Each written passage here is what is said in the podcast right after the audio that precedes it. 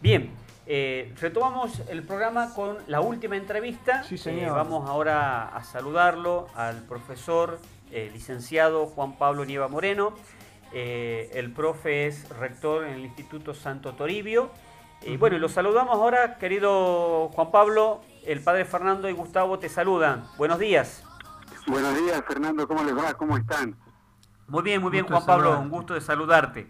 En Gracias, este igualmente. fin de semana, me imagino, de descanso, supongo yo.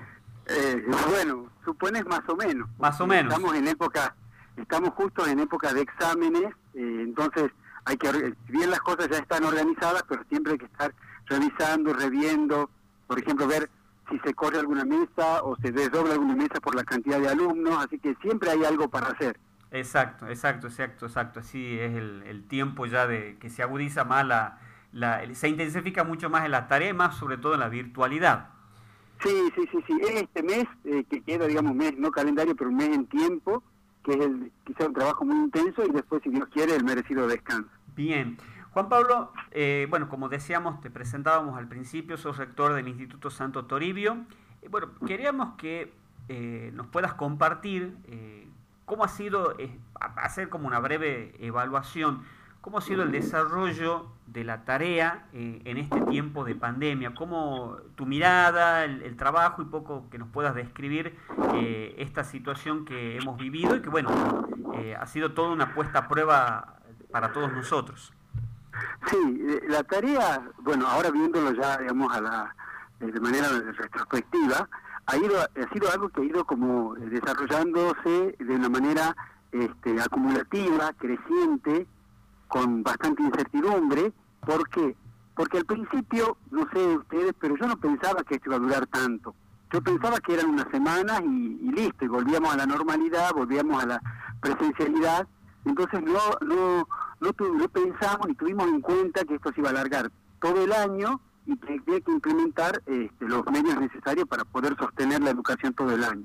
A medida que fue pasando el tiempo y vimos que esto se prolongaba, sí, to- tomamos otras acciones, vimos otra manera de llevar adelante la tarea, ya por ejemplo, no exigir a los chicos tareas semanales, sino quincenales, si bien las clases eran semanales, por problemas de conectividad, porque a veces compartían una misma computadora muchos miembros de una familia, eh, porque a veces manejaban solamente con el celular y con datos.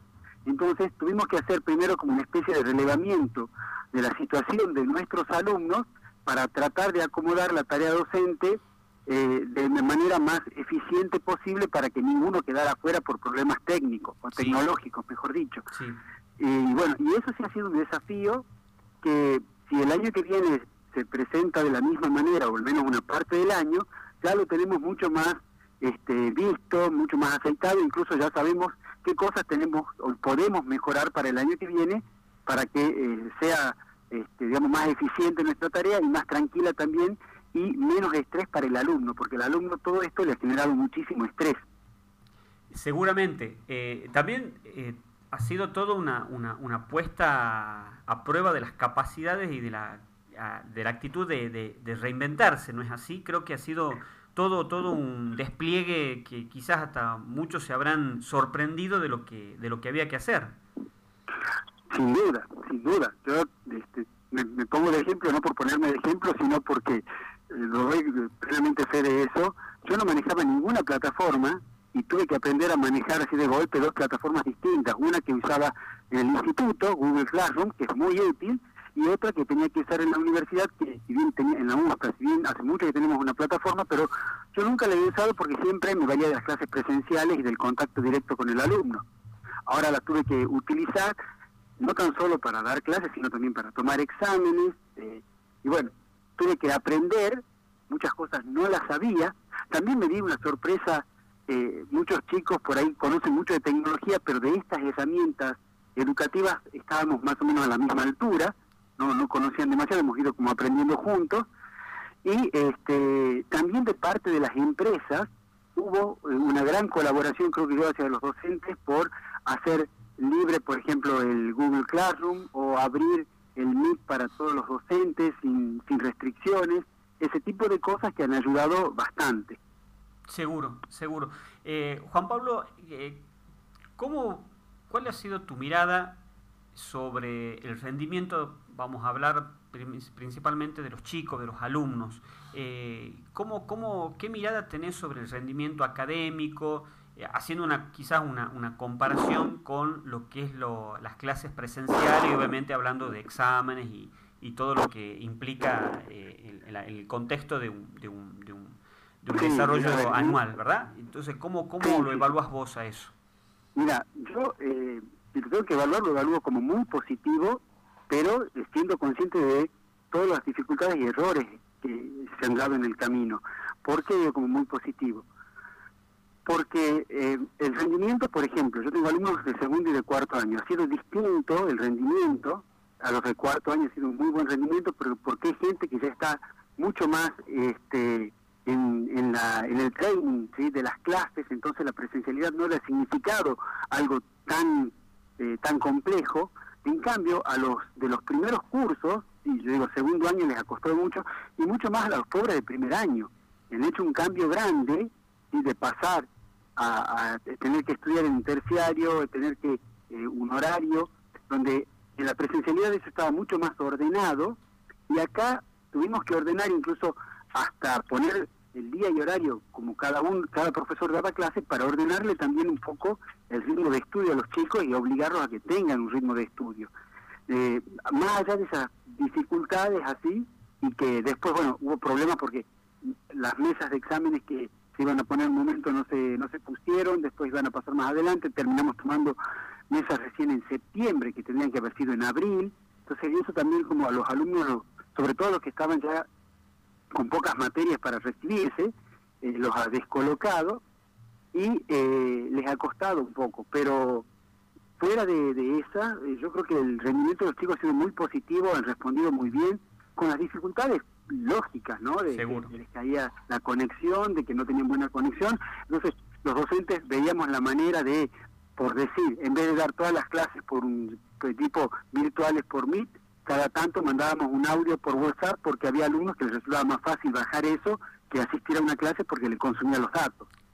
Pero los chicos sí han hecho un gran esfuerzo por eh, mantener la, este, ayudarnos a mantener el dictado de clases, por mantenerse en las clases, el desgranamiento no ha sido tan grande como en otras instituciones y eh, lógicamente, insisto, en medio de toda esta, esta complejidad, que además en nuestro país la conectividad no es buena, que no, todos tienen los medios necesarios, y eso, esta, esta situación pandémica ha puesto así a la luz las grandes diferencias que hay en eso, ¿no? y desigualdades también. Exacto, para, para los oyentes, algo creo que no lo aclaré, el profesor es rector del Instituto Santo Toribio de Mogrovejo, además también es profesor en la Universidad Santo Tomás de Aquino, eh, es rector del Instituto Santo Toribio de Mogrovejo, que es el eh, instituto donde se brinda la carrera de Ciencias Sagradas. Entonces, un poco para también contextualizar, que no lo dije al principio. Eh, Juan Pablo, la última pregunta que te realizo. ¿Qué juicio o qué apreciación te merece? Eh, esta de la futura o aprobación que había dado el Ministerio de Educación para realizar los actos de colación de los de las promociones de ahora de, este año. Mira, con respecto a eso, si bien ahora ha salido hace poquito el protocolo, el lunes tuvimos una reunión con el grupo de, rectores, este, pero de los privados, y el consenso general, salvo uno o dos casos, era dejar el acto de colación para el año que viene. Y la razón fundamental era porque no es muy difícil que solamente vaya el que egresa y por ahí un familiar, porque estamos acostumbrados a otro tipo de celebración, todavía es como muy pronto para este, hacer algo así masivo. Muchos planteaban también que las instituciones por ahí no estaban en condiciones porque no se había asistido con la regularidad, entonces eh, estaban había que hacerle mantenimiento que quizás no se le hizo de manera este, manera regular porque no había gente. Entonces era como muy complejo. Y la mayoría decidió dejar la colación de grado unir digamos la colación este, del año pasado incluso algunos del año pasado como nuestro caso por ejemplo y desde este año para el año que viene. Y es decir ya pensando a partir de marzo abril incluso esperando que se reciban como no hemos tenido tantas mesas como decía hace rato, esperando que se reciban los alumnos que vienen de 2019 en las mesas de febrero, marzo el año que viene y entonces hacer ya una colación de grado un poco más grande. No obstante, habrá que ver cómo evoluciona esto hasta el año que viene, eh, y a ver qué, este, qué recomendaciones nos dan las autoridades sobre cómo sería la colación de grado en ese momento, si sería tal cual lo plantea el protocolo actual o puede haber una mayor apertura. Eso todavía no lo podemos saber. Bien, bien, bien. Un poco era lo que veníamos charlando y, a sabiendas de esta realidad que, bueno, se, se, tornaba muy eh, difícil de tomar una decisión, sobre todo a sabiendas de, de, lo que significa, sobre todo para los adolescentes, el, el acto de colación y todo lo que eso implica. Así que bueno, un poco esto lo que vos corroboras, esto de, lo que significa tomar una decisión en relación también a la, a la cuestión de las vidas de las personas. Así que eh, eso también es, bueno que vos lo puedas, lo puedas decir. Sí, además, una pequeña aclaración. Es eh, distinta la realidad de un terciario de un secundario. En un terciario, por lo general, son menos la cantidad de alumnos que se reciben o que hacen colación de grado. En cambio, en un secundario podés tener, qué sé yo, 120 chicos de en total que egresan todos juntos y, ya es un movimiento mucho más grande, donde respetar ciertos protocolos se hace más complejo.